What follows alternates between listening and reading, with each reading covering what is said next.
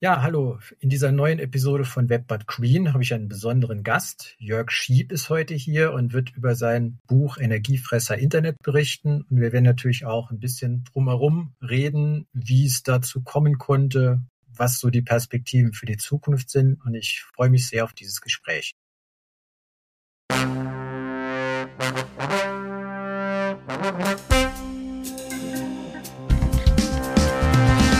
Herzlich willkommen zu Web But Green, deinem Podcast für ein nachhaltiges Internet.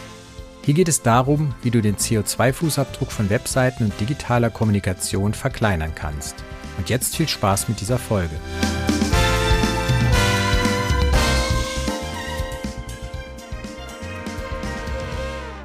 Ich bin Thorsten Bayer. Ich unterstütze Unternehmen und Selbstständige dabei, ihre Webseiten schnell und datensparsam zu gestalten – Digitale Nachhaltigkeit verschafft dir einen Wettbewerbsvorteil und du tust etwas Gutes für unseren Planeten. Sein Anspruch ist es, schwierige Zusammenhänge anschaulich und verständlich zu erklären und einzuordnen. Das tut er seit fast 40 Jahren in 140 Fachbüchern, die über 3,3 Millionen Mal verkauft und in etliche Sprachen übersetzt wurden. Seit fast 30 Jahren ist er im Fernsehen als TV-Experte in seiner Sendung Angeklickt im WDR präsent, bis hin zu Auftritten bei Markus Lanz, Sandra Maischberger und in der ASD Tagesthemen. Er hat unzählige Artikel in Zeitschriften wie Chip, Spiegel, Handelsblatt und als Blogger verfasst und ist mit seinem Podcast DigiDigitech, einer eigenen App, einer E-Book-Serie und kostenpflichtigen Infokanälen unter dem Label Sheet Plus aktiv und natürlich auch auf allen Social-Media-Kanälen. Seit 2021 ist er Dozent an der Technischen Hochschule Köln und lehrt dort Digital Legacy, Literacy. Ende 2023 verlieh ihm die Gesellschaft für Datenschutz und Datensicherheit den GDD Datenschutzpreis. In dieser Ausgabe von Webbot Green wollen wir über sein aktuelles Buch Energiefresser Internet sprechen, wie es dazu kommen konnte und wie mögliche Lösungen aussehen. Hallo Jörg. Hallo Thorsten, danke fürs äh, dabei sein dürfen gewissermaßen. Ja, es freut mich sehr, weil wir sind ja im selben Themenfeld aktiv und ich darf erstmal Danke sagen im Namen von allen, die sich auch mit dem Thema Energiefresser Internet beschäftigen, dass du mhm. dich diesem Thema angenommen hast. Äh, und natürlich auch für die Sache nochmal ein Buch geschrieben hast, weil dein Wort gilt natürlich mehr als das Wort vieler äh, einzelner kleiner Podcaster oder Enthusiasten oder Umweltfreunde. Komischerweise wird das Thema, also Energiefresser Internet beschäftigt sich ja mit der Frage, wie viel Energie braucht eigentlich die Digitalisierung? Und das ist so ein Thema, das interessanterweise so gut wie gar nicht, man sollte nicht sagen gar nicht, aber so gut wie gar nicht äh, auf dem Radar ist von den Menschen, äh, weil es ist so Alltag. Ne? Also es ist Alltag, dass man sein Smartphone auflädt, das war's dann auch und dann kann man ähm, online gehen und alles Mögliche machen und das ist irgendwie einfach da. Ne? Keiner macht sich Gedanken darüber, was da alles für ein Aufwand betrieben werden muss hinter der Bühne, damit das alles mhm. funktioniert. Mhm. Und äh, das hat mich selber auch neugierig gemacht, ähm, weil ich natürlich weiß, wie Rechenzentren aussehen, dass es da kühl ist, dass es da wahnsinnig viel Energie für braucht, um die ganzen Server zu betreiben. Und wenn man das mal skaliert auf die ganze Welt, kommt da eine ganze Menge zusammen. Und mich hat eben erstaunt, dass es keinen interessiert und alle anderen Themen besprochen werden. Also ob man SUV fährt oder nicht, ob man fliegt oder nicht, ob man Fleisch isst oder nicht und alles auch zurecht. Ich sage nicht, dass das, äh, dass das nicht zurecht wäre, aber diesen Bereich spart man, äh, sparen die meisten doch erstaunlicherweise aus. Wahrscheinlich, weil es auch äh, sehr abstrakt ist. Ne? Man kann, äh, man kann es nur sehr schwer fassen und deswegen beschäftigt man sich nicht mit damit. Und es gibt sicher noch ein paar andere Gründe. Ich habe sogar Greta Thunberg dreimal angeschrieben für das Buch, weil ich nämlich dachte, das wäre ja eine coole Idee, wenn sie dazu ein paar Takte sagt, weil sie sagt ja ansonsten zu allem was, also vom Auto über Panzer und äh, äh, Kohleabbau, überall hat sie eine Haltung, da wollte sie nichts zu sagen, interessanterweise. Und äh, das hat mich so verblüfft, dass ich gedacht habe, okay, das musst du jetzt mal zusammentragen. Es sind natürlich sehr viele Zahlen und bitte lass mich nicht alle nochmal aufzählen, weil die kann man gar nicht alle im Kopf haben, aber also ja. die, die, wichtigen, die wichtigen Verhältnisse natürlich. Deswegen habe ich das aufgeschrieben und das ohne Zeigefinger, äh, also nicht belehrend, hoffe ich zumindest, sondern informierend äh, für alle, die sagen, okay, das habe ich ja noch gar nicht gewusst, das interessiert mich. Und das ist auch das, was ich so als Reaktion immer wieder erlebe wenn ich darüber spreche, dass die Menschen dann sagen, ops, das habe ich ja noch nie gehört, das habe ich mir noch nie überlegt, das ist ja interessant. Die meisten sind aufgeschlossen und das ist, wäre auch wichtig und schön, wenn man aufgeschlossen wäre, damit man weiß, was es denn bedeutet, wenn man, ähm, sagen wir mal, Videos konsumiert, Audios mhm. konsumiert, äh, andauernd Apps lädt oder Bitcoin möglicherweise sogar transferiert um ja. dann möglicherweise sein Verhalten anzupassen, um dann möglicherweise aber auch zu fordern, dass sich was tut in Sachen Transparenz und in der Politik. Und dann habe ich jetzt hier schon einen ganz großen Bogen geschlagen.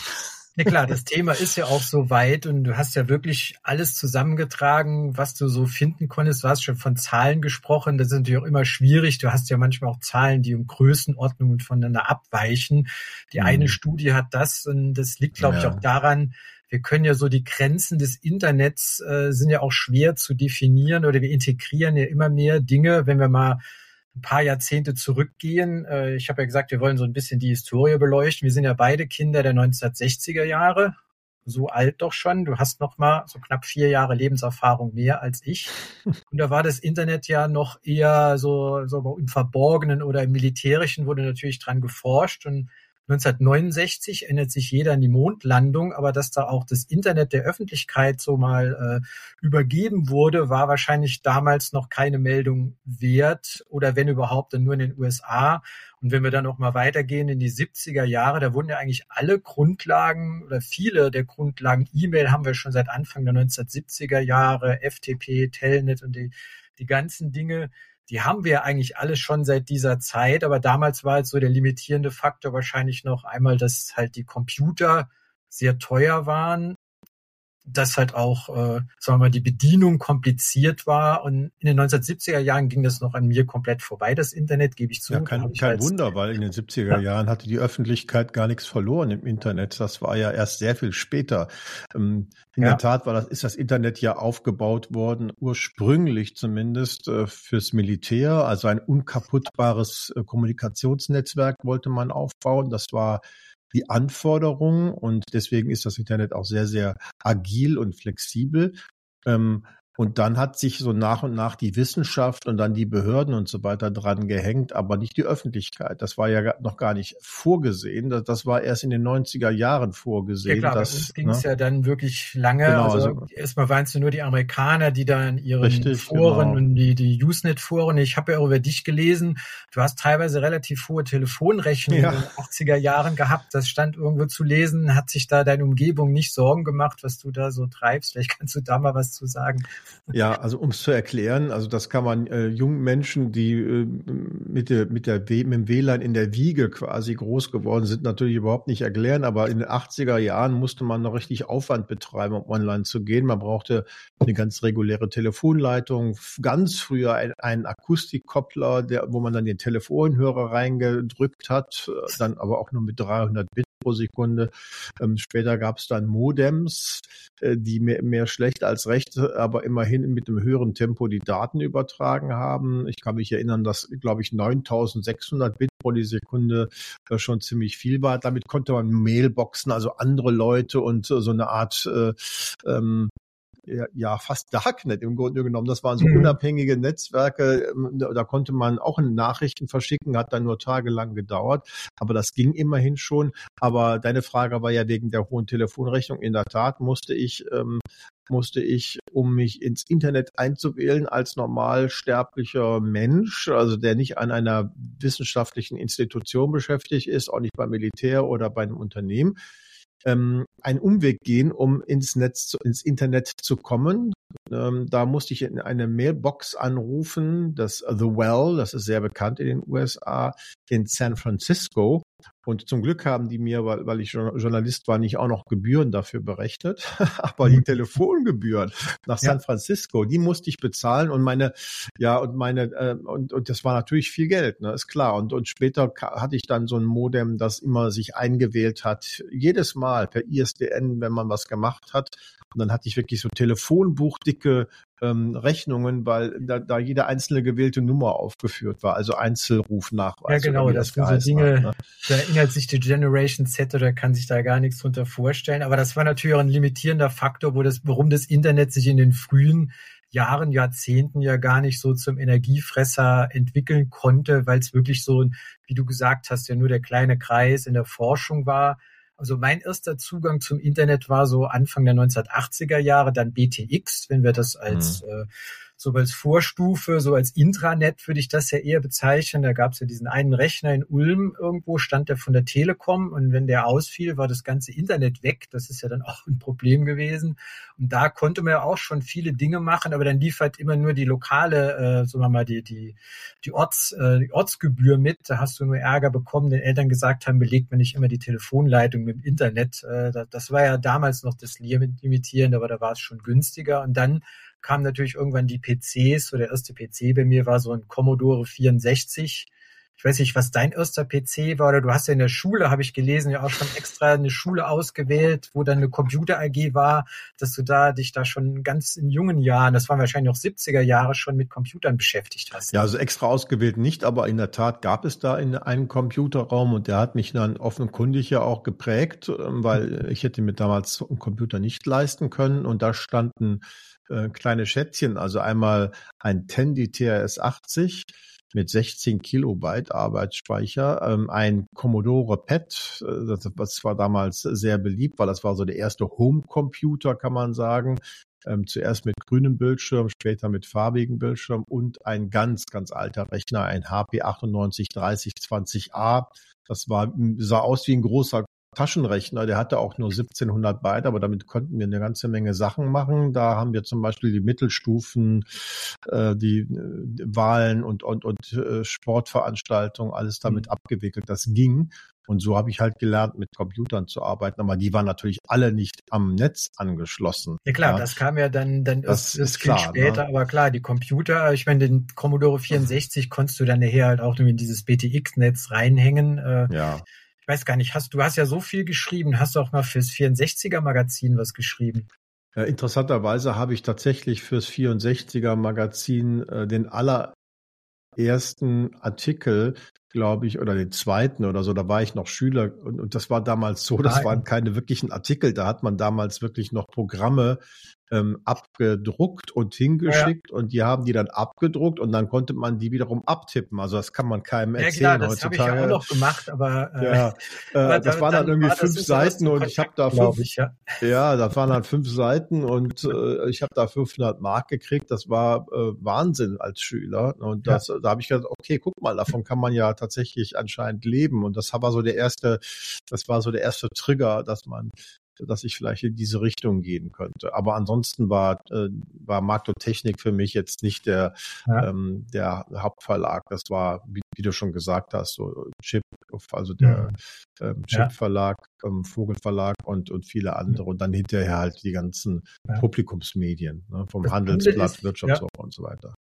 Das Coole ist, dass dieses 64er Magazin habe ich gefunden, ist komplett noch, hat jemand eingescannt und ist im Internet verfügbar. Also kann ich dir den das, Link mal schicken und ich teile dir in den Show. Das ist löblich, also, weil das war natürlich damals äh, ähm, Standard. Ne? Also ja klar, ich hatte das auch gehabt und mit meinem Bruder habe ich mich dann immer abgewechselt. Wir haben die Sachen dann auch abgetippt und da waren ja so ganz abstruse Dinge dabei, Spiele, was wir da machen konnten. Aber das war so, als die Computer dann doch mehr äh, so, so die Massenmedien wurden in den, den 1980er Jahren, dass eben die jungen genau. Leute oder ich habe dann auch in der Schule Informatik gehabt.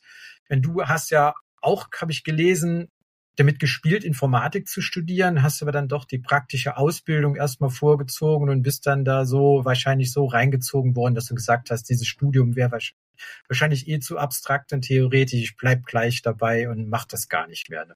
Ja, genau. Irgendwann war das so. Damals war das Informatikstudium noch sehr theoretisch, ähm, sehr viel theoretischer als heute. Und ich hatte es eher mit der Praxis und habe deswegen gesagt, ich mache erstmal eine Ausbildung zum ähm, Datenverarbeitungskaufmann, so hat das damals geheißen, also eine Mischung aus Kaufmann und Programmieren. Das habe ich zwar mhm. nie wirklich angewendet, aber es war wenigstens was Handfestes.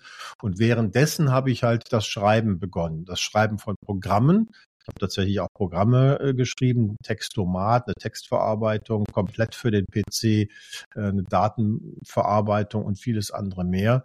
Ähm, Aber dann habe ich natürlich, äh, dann habe ich geschrieben, geschrieben, geschrieben und das war auch sehr erfolgreich und nicht irgendwie nur so eine so eine Eintagsgeschichte, sondern das hat sich äh, wirklich immer weiter fortgesetzt, so dass ich mir zwar immer wieder gesagt habe, du studierst danach, du studierst danach, aber ähm, musste ich nicht. so. Ja, klar, ich meine, du irgendwann war es dann auch gut. Ne? Karriere ne? gemacht oder so, da wäre das Studium eher äh, klar. Man kann dann, man, mein Bruder ist Informatiker, da kann man irgendwann mit dem Doktortitel rumlaufen, aber das braucht man nicht als Experte heutzutage. Die Leute reden mich so immer auch als Doktor an. Ja, genau. Man, also wenn man viel weiß, HC würde man den dir wahrscheinlich viele Informatikfakultäten würden dir den Doktor HC direkt verleihen. Ja, vielleicht. Ja, keine Ahnung. Gar keinen hast. Ja gut, das ist eine interessante Parallele. Ich habe auch damit gespielt, Informatik zu studieren studieren, das war mir auch zu abstrakt und ich habe dann die Chemie genommen, weil das dann für mich dann das greifbarere, praktischere war und so okay, war dann ja. war dann meine Abzweigung, also sogar eine, eine kleine Gemeinsamkeit. Ne? Gut, ich habe ja auch immer so ein paar Zitate mir noch aufgeschrieben, die auch aus diesen Zeiten stammen. Da gibt's ja dann, es gibt keinen Grund, warum jeder einen Computer zu Hause haben sollte, von 1977 von Ken Olsen oder Bill Gates wird ja, wird ja in den Mund gelegt, äh, niemand braucht mehr als 640 Kilobyte RAM in seinem PC. Hm. Hat er zwar immer bestritten, das gesagt zu haben. Natürlich hast du natürlich, du hast eben gesagt, mit 16 Kilobyte konnte man da auch was anfangen oder mit 64. Also effiziente Softwareprogrammierung war damals natürlich noch Pflicht. Heute ist es so, du nimmst dir halt immer neue Ressourcen dazu oder schnellere Hardware. Da muss eigentlich gar kein effizienter Code programmiert werden. Das ist ja, glaube ich, auch ein Problem dass das Internet deswegen ja. auch so ein Stromfässer ist, weil die Software nicht effizient ist. Ne? Ja, richtig. Also weil man benutzt eine Funktion aus irgendeiner Bibliothek und hat dann irgendwie nochmal 500 Megabyte drangehängt. Das ist maximal ineffizient und muss ja auch alles downgeloadet und wieder abgeloadet werden. Ja. Äh, ganz zu schweigen davon, dass die, dass die Rechner immer größer werden müssen. Ja, das hat natürlich Einfluss darauf, ne, dass man ähm, so nachlässig wird. Wenn man heute da anfängt zu programmieren, kann ich das schon verstehen. Aber ich denke, es wäre schon insgesamt wertvoll, mehr auf Effizienz zu achten, weil mhm. und mittlerweile merkt merken das ja sogar auch die großen Rechenzentren, um da mal den Bogen zu schlagen, dass äh, dass es einen Unterschied macht, ob ein, ob ein Prozessor die ganze Zeit auf Volllast läuft oder nicht, weil wenn er auf Volllast läuft, da braucht er einfach mehr Energie. Erzeugt mehr Wärme und die muss abgeführt werden. Das kostet alles ähm, Geld und Strom, Strom mhm. und Geld. Und man ist äh, mittlerweile sich auch im Klaren darüber, dass das so nicht weitergeht. Ja, also Effizienz ist wichtig. Also Effizienz in jeder Hinsicht, dass man, mhm. dass man Audiodateien komprimiert, wie MP3 zum Beispiel, bei Videos selbstverständlich auch. Da gibt es ja auch schicke ähm, Algorithmen, Codecs, die das äh, äh machen. Ähm, das brauchen wir, damit wir nicht utopisch viel ähm, Speicherplatz verbrauchen und Daten hin und her übertragen. Aber wenn ich auf der anderen Seite sehe, dass künstliche Intelligenz sich immer weiter durchsetzt, aus verständlichen Gründen natürlich, ähm, das ist weit weg von Effizienz. Ne? Also jetzt mal rein von der Anwendung. Das Trainieren mhm. braucht unglaublich viel Energie ich glaube, OpenAI, wenn ich das richtig äh, erinnere, zahlt eine Million Dollar Strom am Tag, ja, um, um Tag, die, ja. Ja, um die, ähm, um die äh, Infrastruktur am Laufen zu halten. Und die Nutzung eines KI-Modells ist gar nicht mal so schlimm, aber die, ähm, das Training verbraucht wahnsinnig viel Energie. Und wenn ich dann sehe, dass was jetzt überall aus dem Boden schießt wie Pilze und wir überall KIs haben, die jetzt natürlich sogar auch Bilder und Audios und sogar jetzt Videos erzeugen. Filme gibt es ja jetzt auch, habe ich gesehen, gibt es jetzt dass es jetzt auch so ein Modell gibt. OpenAI ja. Sora, genau, macht das schon ziemlich gut. Äh, von der Qualität. Das ist natürlich auch doppelt wahnsinn, wahnsinniger Aufwand, einmal die Videos zu erzeugen und dann, wenn sie transportiert werden. Also wenn, wenn es so einfach wird, äh, Videos zu erzeugen und die dann zu verteilen, haben wir einen Ketteneffekt, ne? weil, weil wir dann noch mehr Videoinhalte produzieren, äh, die durch die Welt geschickt werden und die mhm. natürlich mhm. Energie verbrauchen. Genau, du hast ja es auch in deiner Buchankündigung von dem anderen Buch, der Digitalschock, da wird ja immer von Gutenberg-Momenten gesprochen. Ich weiß mhm. nicht, ob das dein Ausdruck ist oder ob der Verlag das erfunden hat. Das ist ja wirklich ein Gutenberg-Moment, auch die, die KI, dass dann plötzlich äh, so viel mehr Inhalte so einfach generiert werden können, wie damals eben, äh, um den Gutenberg zu nehmen beim Buchdrucken. Ja, ich habe den erfunden und mein Co-Autor fand das nicht ganz so treffend, weil er meinte, das wäre einschränkend, das, was ja. ja stimmt, weil Gutenberg, das verbindet man mit mit dem Buchdruck, mit den Medien. Und die KI greift sehr viel weiter. Also da hat mhm. er einen Punkt. Ich wollte nur sagen, es ist ein, ja. das ist wirklich ein, äh, eine Landmarke, wo, wo sich alles ändert. Man könnte es auch mit ja. dem mit der Elektrizität oder dem, der ersten Ölförderung Förderung oder sowas vergleichen. Also es ja. ist wirklich auf dem Niveau, das ist keine Übertreibung. Ja. Ich finde den Ausdruck gut. Ich finde den viel besser wie den Quantensprung, weil du hast ja auch, glaube ich, einen Physik-Hintergrund. Quantensprung hm. ist immer die kleinstmögliche Zustandsänderung auf ein niedrigeres Energieniveau wenn die Politik von Quantensprüngen spricht, dann mag das stimmen, aber äh, den Ausdruck wird ja, der wird ja oft immer missverständlich gebraucht. Ja, außerdem wird der andauernd gebraucht. Ne? Und, ja, ähm, und für alles gebraucht. Wir haben einen Quantensprung. Genau, genau. Ja, aber ein weiterer Gutenberg-Moment, wenn ich jetzt noch mal in der Geschichte weitergehe, war sicher Tim Berners-Lee, der erste Browser oder HTML. Das war ja dann Anfang der 1990er Jahre und das war dann auch so meine Zeit, wo ich dann immer mehr im Internet gemacht habe und dann auch mich für das Thema trotz Chemie, Chemiestudium begeistert habe. Also da ging es ja auch los in die erste Webseite, das kann man auch immer schön sagen, die hatte drei Kilobyte von Tim Berners-Lee, aber die hatte ja nur Text, ein bisschen Formatierung. Und der Durchschnitt einer Webseite ist heute bei 2,4 Megabyte, also das 800-fache.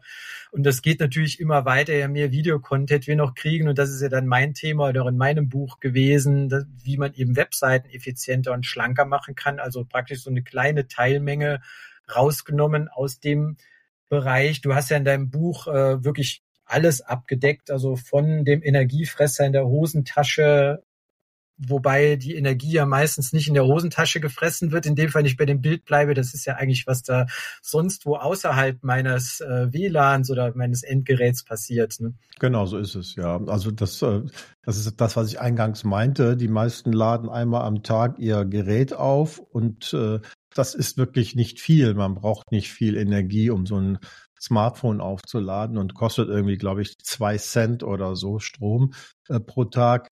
Ähm, aber das, was man anstößt mit so einem äh, Gerät, das kann man nicht sehen und das verbraucht wahnsinnig viel Energie. Weil die meisten Menschen mit, mit Dingen wie Watt oder Wattstunde oder Kilowattstunde oder gar mhm. Terawattstunde oder ja. also nichts anfangen können, ähm, habe ich mir ein, ein, anderes Bild überlegt, um so wenigstens die wichtigsten ähm, Verbrauchsszenarien hm, zu symbolisieren, also ein bisschen auch in Relation zu stellen, nämlich wie lange müsste ich auf einem Trainingsrad strampeln, äh, um die Energie selber zu erzeugen, um etwas zu tun, um zum Beispiel eine E-Mail zu verschicken oder alle E-Mails des Monats. Mhm. Ein durchschnittlich trainierter Mensch äh, kann so 100, 120 Watt mühelos ähm, strampeln. Ist leichtes Berghochfahren, glaube ich. Also es ist nicht ebenerdig fahren, das ist schon so ein ja, bisschen. Ja, ein bisschen mehr als, äh, ja. als äh, genau ebenerdig, aber ist jetzt nicht wirklich, nicht, nicht wirklich herausfordernd. Also ich sag mal 100, mhm. 120 Watt, das sollte man hinbekommen. Ähm, kurzfristig sicher auch mal mehr, aber, aber die meisten nicht wirklich lange. Also sagen wir 100 Watt, um damit wir einfach rechnen können. Mhm. Da habe ich mir einfach mal gedacht, äh, mach doch mal klar, weil gerade das Streamen von Videos und Filmen und Serien, was wir ja alle machen und äh, manche exzessiv, ähm, das bezeichne ich in dem Buch ja als den SUV im ja. Internet. Warum? Weil so unglaublich viele Daten übertragen werden müssen beim Streamen. Videos äh, machen, also alle Videos zusammen, nicht nur streamen. Streamen Videos auch in Anzeigen und bei YouTube und so weiter. In der Summe machen 80 Prozent des Internet-Traffic aus. Also das ist unfassbar viel.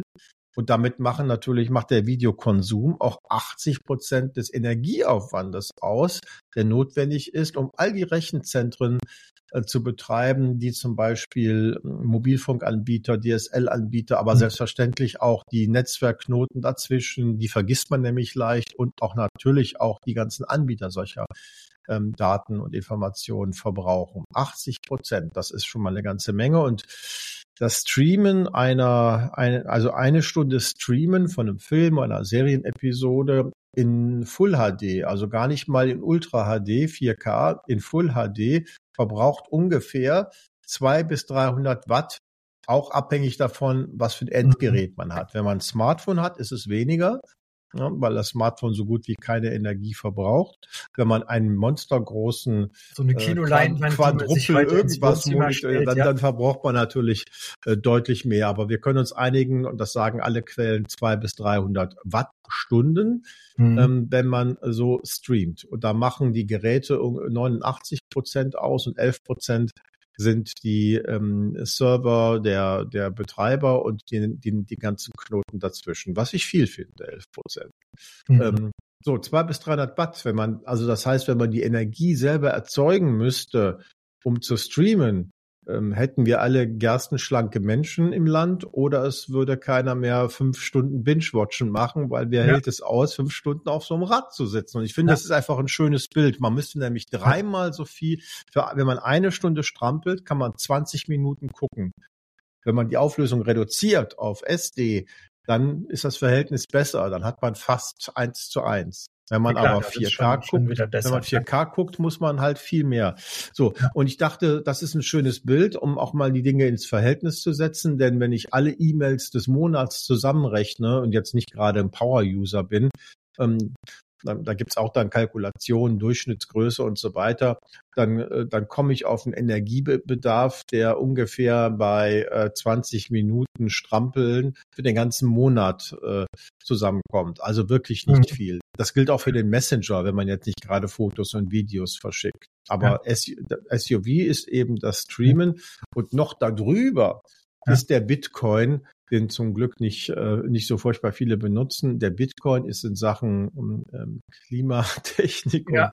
und, ähm, und Energieverbrauch, auch wenn mich da viele, die den Bitcoin ähm, äh, uneingeschränkt äh, supporten, äh, immer wieder für kritisieren. Aber der Energiebedarf ist wahnsinnig, wahnsinnig hoch. Es werden ja komplette Kohlekraftwerke oder wurden komplette Kohlekraftwerke in den USA gekauft und nur betrieben, um die Serverfarmen zu befeuern, äh, die mhm. dazu wiederum genutzt wurden, um neue Bitcoin zu schürfen und die Sicherheit äh, des Netzwerkes bereitzustellen. Ja.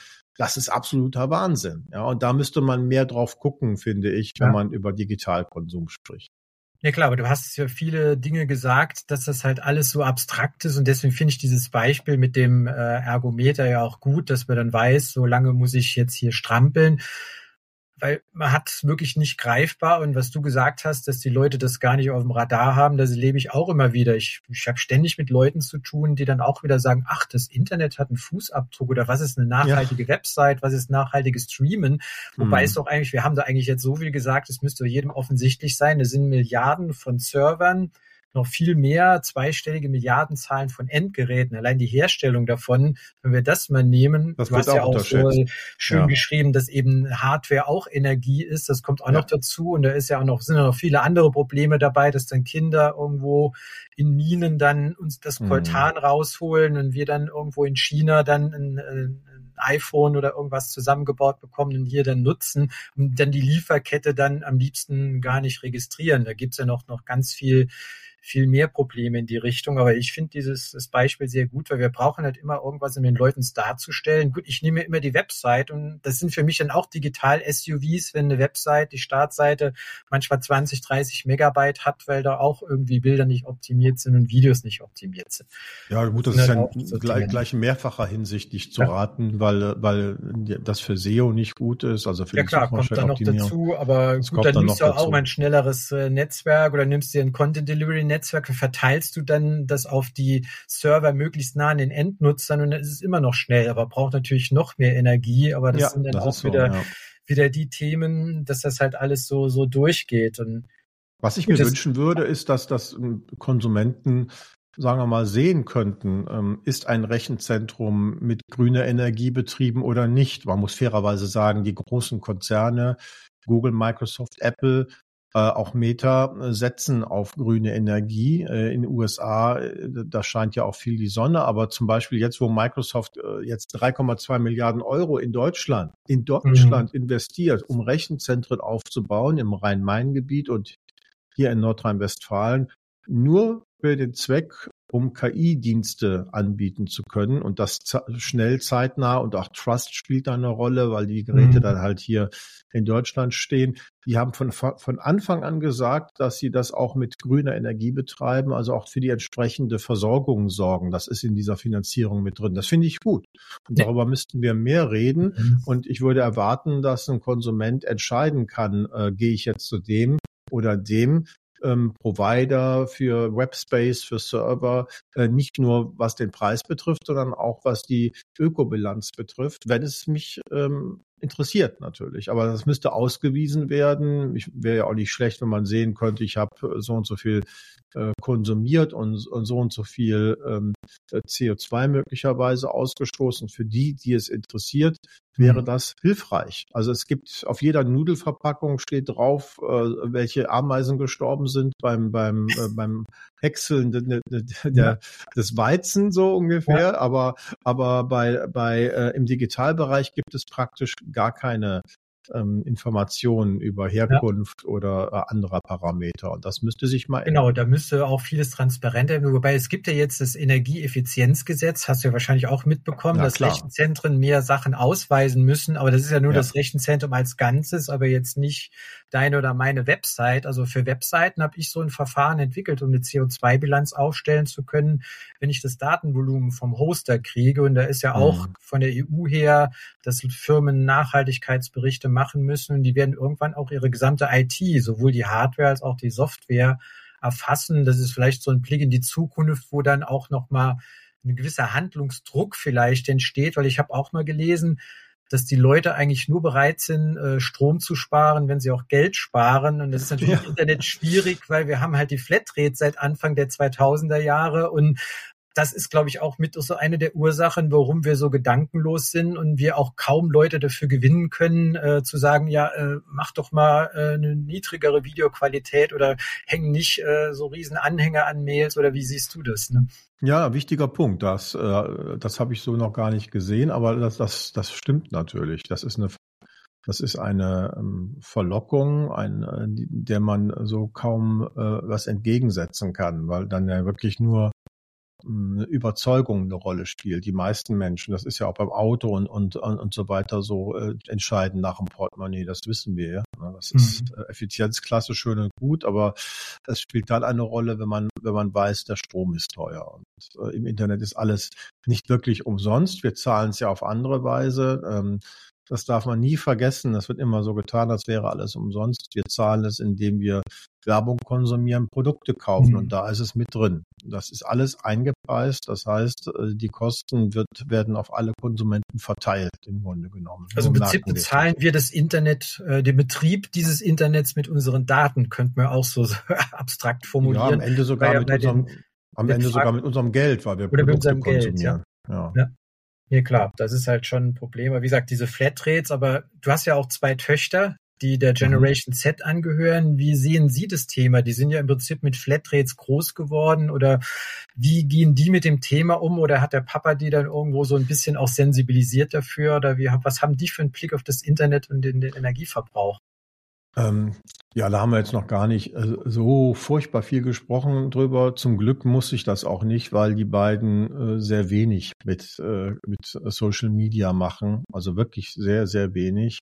Äh, wahrscheinlich, weil wir dann doch immer wieder drüber gesprochen haben, über die, die Risiken und, und es gibt auch Alternativangebote hier. Also ähm, jetzt sind sie auch schon äh, nicht mehr klein, aber wir haben immer andere Sachen gemacht. Und das ist halt dann auch spannend. Man darf das nicht vergessen, dass das auch eine Rolle spielt, ne? dass, dass so ein Smartphone, Tablet äh, ein, ein guter Babysitter ist. Also gut nicht wirklich, sondern ein bequemer Babysitter. Ja. Ähm, und so schließt sich dann da so ein Kreis, so ein Teufelskreis wohlgemerkt. Ja. Manche Kinder werden ja schon mit drei oder vier Jahren heute, wir haben früher Bauklötze bekommen und die kriegen heute schon irgendein Gerät, was am Internet hängt und ja. spielen kann. Das ist ja auch eine Tendenz, die, die auch so kritisch zu sehen ist. Ne? Ja, ich habe zum Beispiel die Erfahrung gemacht, ich habe so ein paar kleinere Informationsclips gemacht, auch äh, zum Thema Sensibilisierung, Energieverbrauch, Internet. Bei E-Mail zum Beispiel hat, hat, habe ich dann so Kommentare gekriegt wie, es könnte mich nicht weniger interessieren. Ja.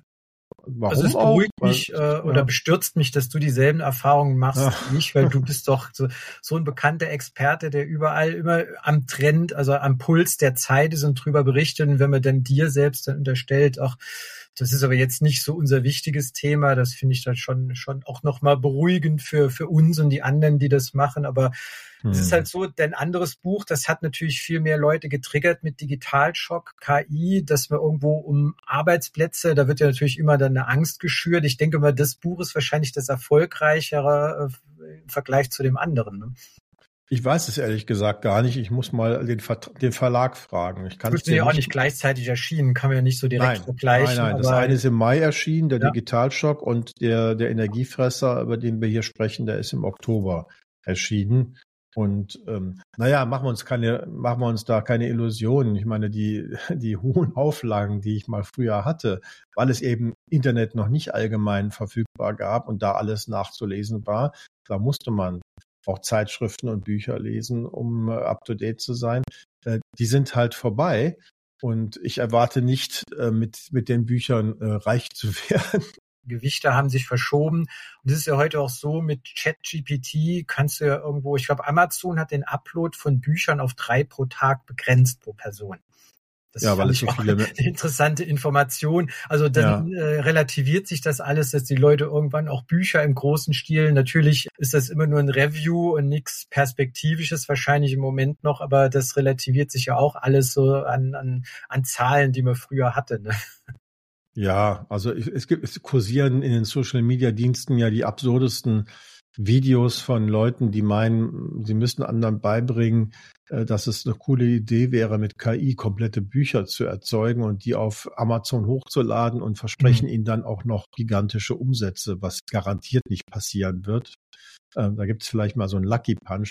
Aber ich finde, also ich als jemand, der Bücher wertschätzt, wirklich, äh, nicht nur schreibt, sondern auch wertschätzt, ähm, finde das wirklich äh, verabscheuungswürdig, so, so zu denken, muss ich wirklich mhm. sagen. Also auf in jeder Ebene, weil man nichts Neues erschafft, weil man Leute betrügt, die Leser nämlich. Ja äh, die Kultur zerstört. Also davon halte ich überhaupt nichts. Äh, genauso wenig finde ich es so, finde ich es äh, begrüßenswert mit, mit KI jetzt, äh, auch das wird ja versprochen, ganze Bilderbücher oder Videos zu erzeugen. Also was Illustratives für eine, für eine Präsentation von mir mhm. aus, natürlich, tolle Sache. Aber so zu tun, als würde es das ersetzen, was Menschen sonst mit äh, viel, viel Arbeit gemacht haben, äh, mhm. das tut es ja nicht. Und das mag ich überhaupt nicht. Nee, klar. Ich sehe es genauso oder ich sehe es auch als Hilfsmittel dann, wenn ich irgendwo Texte habe oder Überschriften brauche oder sag, mach mir mal eine Zusammenfassung von. Das ist, das ist ein super Werkzeug. Das ist wirklich ne? ein super, super Recherchewerkzeug. Ja, ja, klar, ja, klar. Aber äh, sich gar keine Mühe mehr zu machen mhm. und alles äh, ja. von, da, vor allem, wie gesagt, man erschafft nichts Neues. Man, man hat best, allerbestenfalls eine Kompilation aber selbst das kann eigentlich nicht gelingen, ne, weil das dann mhm. aus unterschiedlichsten Quellen kommt und nicht abgestimmt sein kann. Es ja. kann nicht wirklich gut sein und ja. schon gar nicht kreativ. Ja, nee, klar. Ich bin über mein Buch auch öfter gefragt worden, ob da ChatGPT im Spiel war. Dann habe ich immer gesagt, nein, dieses Vorsicht, dieses Buch kann Spuren menschlicher Intelligenz ja. noch enthalten, habe ich dann gesagt. Ja, ja. Aber es ist halt schon äh, ein Problem. Oder auch natürlich bei der Täuschung. Das leitet mich auch dann zu dem Punkt über. Du bist ja auch an der Hochschule Köln und bringst da jungen Leuten auch was bei. Was, was genau erzählst du denen da? Ja, also das hat jetzt nichts mit KI oder, oder auch nicht mit Energie zu tun. Das ist ganz traditionell, äh, wenn man so möchte, Datensicherheit. Ne? Also, mhm. weil es da auch um Menschen geht, die im sozialen Bereichen arbeiten, Therapeuten, äh, Soziologen und so weiter. Und die müssen auf Dinge achten. Die müssen darauf achten, dass sie ihre, die Daten ihrer, ihrer ähm, Klienten, Patienten, Kunden und so weiter schützen. Und also da bringe ich dabei, äh, worauf achtet man bitte sehr, damit man sich keine App einfängt, die Dinge tut, die sie nicht darf. Äh, wie finde ich raus, ob meine Zugangsdaten im Darknet posieren? Was mhm. mache ich, um meine Online-Konten abzusichern und solche Sachen? Also das ist schon, das ist so Schwarzbrot im, im Grunde genommen. Ja, klar, aber ist aber extrem ja. wichtig für alle Altersgruppen heute Computer. Es ändert sich auch ständig so genau. viel. Ich habe auch immer Angst, so dass meine Eltern auf den Enkeltrick reinfallen. Da habe ich dann gesehen, du hast ja ein E-Book dazu, wie man das vermeidet. Aber der Richtig. Enkeltrick wird natürlich auch immer klüger, weil wenn du jetzt ja, ja. auch Videos irgendwann drehen kannst, du kannst die Stimme kapern und noch ein Video drehen. Deswegen muss man da gerade die, die älteren Generationen dann doch sensibilisieren, dass die dann nicht auf solche Dinge reinfallen. Das wird ja auch immer, immer krasser. Ne? Ja, in der Tat. Also da habe ich tatsächlich auch mit einem anderen Freund ähm, ein Buch vor. Der ist, der ist so Sicherheitsexperte und tourt durch Deutschland mit, mit diesem Thema. Wir hatten, wir hatten überlegt, ob wir das nicht zusammenbringen, unser, unser Know-how und, und ein Buch machen für Senioren, für die Silberlocken quasi, ja. ne?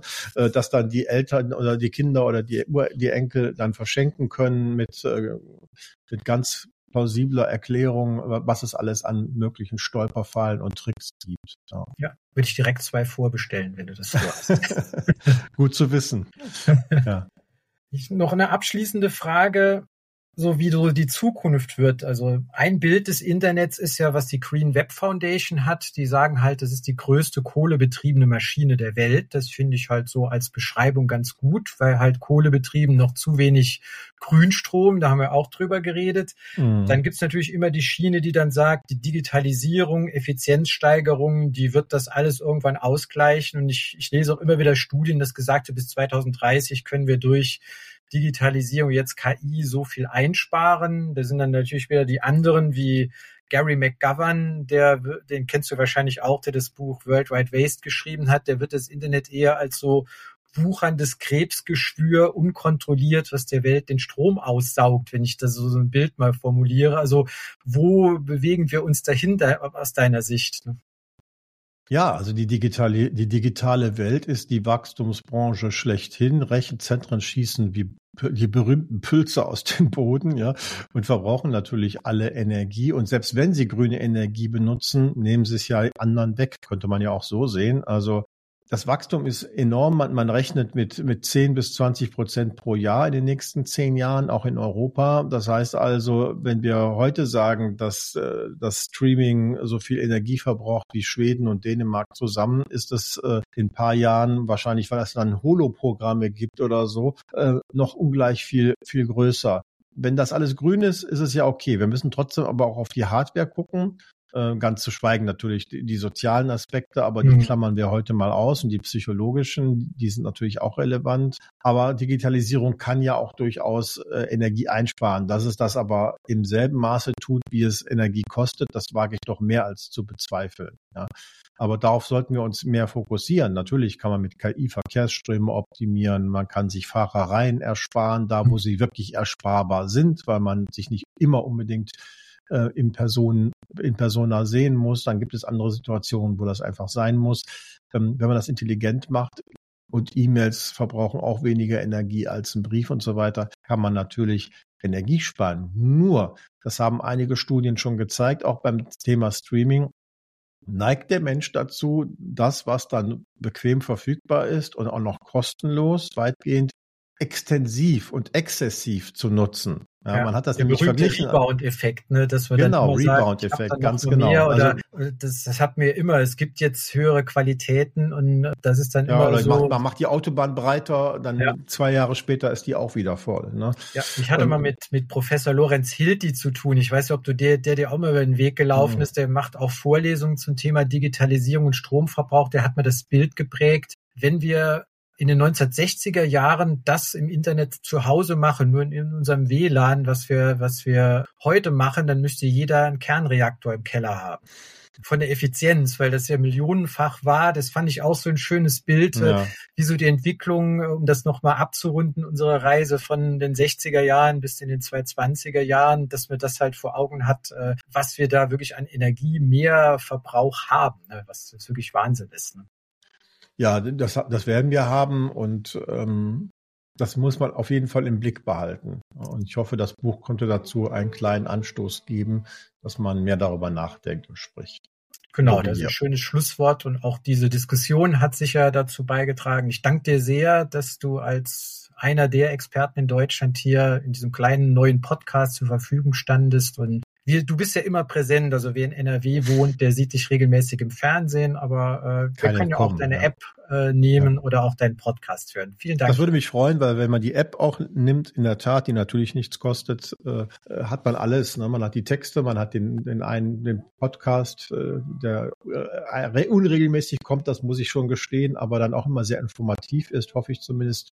Ja. Der ist dabei, auch einige Videos, der YouTube-Kanal ist mit dabei. Und wenn man das dann noch toppen möchte, kann man auch noch ins, ins Abo gehen und hat dann noch ein bisschen mehr. Ja, also gerne Werbung für machen. Da freue ich mich, wenn die Leute. Ja klar, das, das nehmen wir in die Shownotes mit auf. Die App ist bei mir auch installiert. Die ist ja auch werbefrei, weil das stört ja, mich sonst ja, immer, dass ich immer so von Werbung so zugehauen werde. Ja, und äh, dann habe ich sogar da schon die Möglichkeit und bin informiert und das teilen wir gerne weiter. Dankeschön. Ich danke dir. Tschüss. Tschüss. Du willst wissen, wie nachhaltig deine Website ist? Dann lade ich dich zu einem virtuellen Café ein. Gemeinsam machen wir einen kurzen Website-Check.